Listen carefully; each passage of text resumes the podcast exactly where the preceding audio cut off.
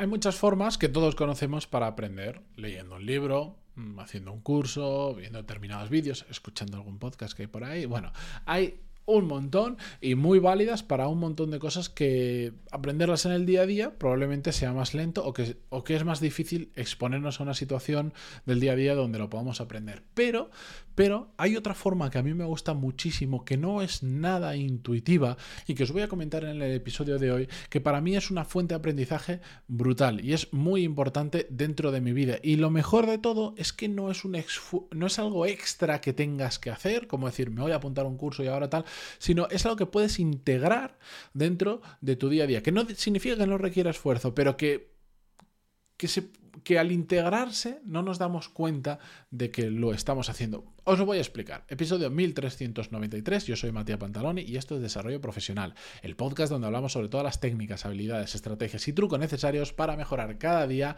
en nuestro trabajo. Bien, em, por cierto, em, ayer martes eh, ahora estoy pensando, bueno, da igual.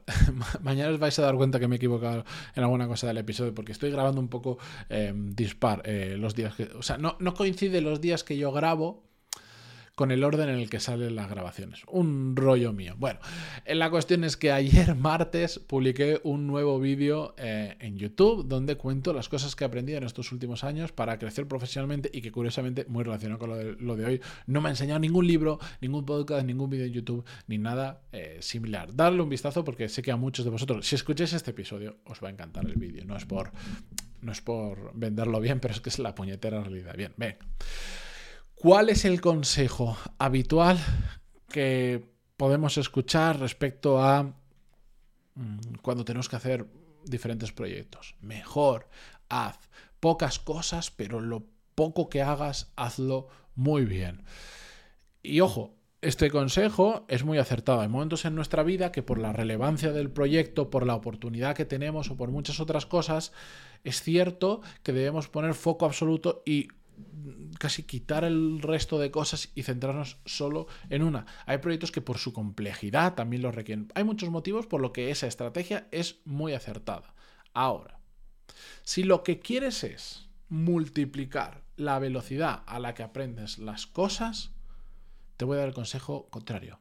Haz mucho y hazlo lo más rápido posible. De hecho, a quienes lleváis mucho tiempo en el podcast, sabéis que hay un episodio que se llama incluso de esta. Hay un mantra que yo tengo en la cabeza muy sencillito que es haz más. Y durante muchísimo tiempo lo he tenido hasta de fondo de escritorio. Hasta tengo ganas de ponerlo en un cuadro ahí de fondo eh, para los que veis esto en vídeo.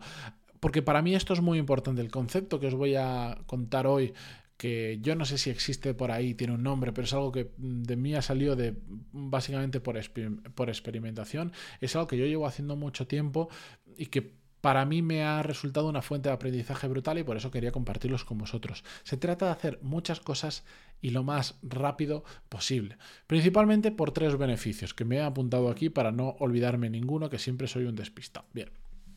El primero de todos es que al final, cuando haces muchas cosas y las haces rápido, ¿qué pasa? Que te expones a más cosas, ves más situaciones, más... Eh,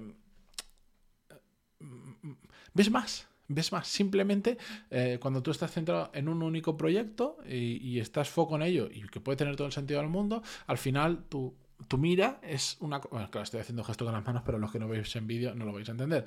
Se acota tu mira muchísimo y ves una cosita muy pequeñita. En cambio, cuando haces muchas cosas, inevitablemente, por hacer muchas y, hacer, y hacerlas rápido, eres capaz de tocar muchos más palos, de ver muchas más situaciones profesionales y eso, pues eh, lógicamente, al, al ver más situaciones, te expones a más fuentes de aprendizaje. Dicho de otra manera, si tú solo estás haciendo de project manager, o tú solo estás resolviendo un trocito del problema, te expones a ese trocito del problema. Pero si además eres el project manager del proyecto, te expones a toda la cadena de, problemas. Si además haces la selección de los perfiles que necesitas para esto, te expones además a temas de aprender a hacer selección, a de buscar gente. Si además te expones a temas estratégicos, mil cosas. A más haces, mayor exposición a situaciones que son fuentes de aprendizaje, te expones. Ya, así de simple, ¿vale? Segundo punto. A más rápido vas, te expones a más cosas en menos tiempo y por lo tanto aceleras esa exposición. Si yo de normal me expongo a tres situaciones variopintas en, en una semana, si hago más y encima voy más rápido, en lugar de tres, igual hago cuatro, o igual hago cinco, o igual hago siete, o catorce, las que sean más exposición de nuevo y por lo tanto aceleras esa exposición y aceleras el aprendizaje. Sé que todos estos conceptos están muy, muy relacionados, ¿vale? Y por supuesto, esta velocidad, más exposición y más rápido, lo que haces es que descubras cosas más rápido. Por ejemplo, lo que funciona mejor y lo que funciona peor lo que te gusta más y lo que te gusta menos. De hecho, este es un consejo habitual a, quienes me escriben y me dicen, es que no tengo ni idea. Cuando hago un episodio de qué importante es que hagas aquello que te gusta o que por lo menos lo descubras y sepas hacia dónde va y todo eso, etcétera, siempre recibo algún email de alguien que me dice, oye, yo el problema que tengo es que no sé qué es lo que me gusta, que yo creo que es una cosa que le pasa a una inmensa mayoría de personas que tienen una intuición de por dónde hay cosas que gustan más, cosas que gustan menos, pero no lo tienen 100% claro. Bueno, pues una respuesta habitual mía es haz más, haz muchas, muchas cosas, porque para mí es fuerza bruta, y lo sé, pero para mí la mejor forma de descubrir lo que me gusta ha sido exponerme a un montón de situaciones y decir, vale, ¿me gusta en la arquitectura dibujar planos? me gusta hablar con clientes, me gusta mm, me gusta eh, trabajar en la parte de presupuestos, me gusta la parte burocrática, me gusta la parte de, ir a obra, me gusta... Si tú te expones a todo eso lo más rápido posible, rápido vas a tener feedback tú mismo de si esas situaciones te gustan más o menos.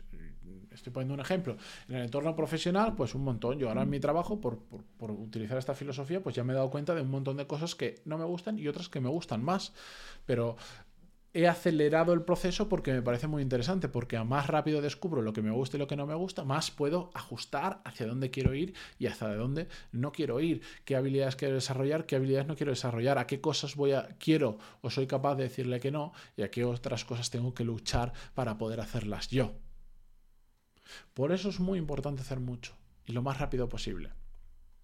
Siempre encontrando, por supuesto, un equilibrio que aquello que hagamos tiene que estar bien hecho. No vale hacer mucho por hacer y que, esté, eh, que vayamos plantando, plantando desastres por nuestro camino. Claro que no.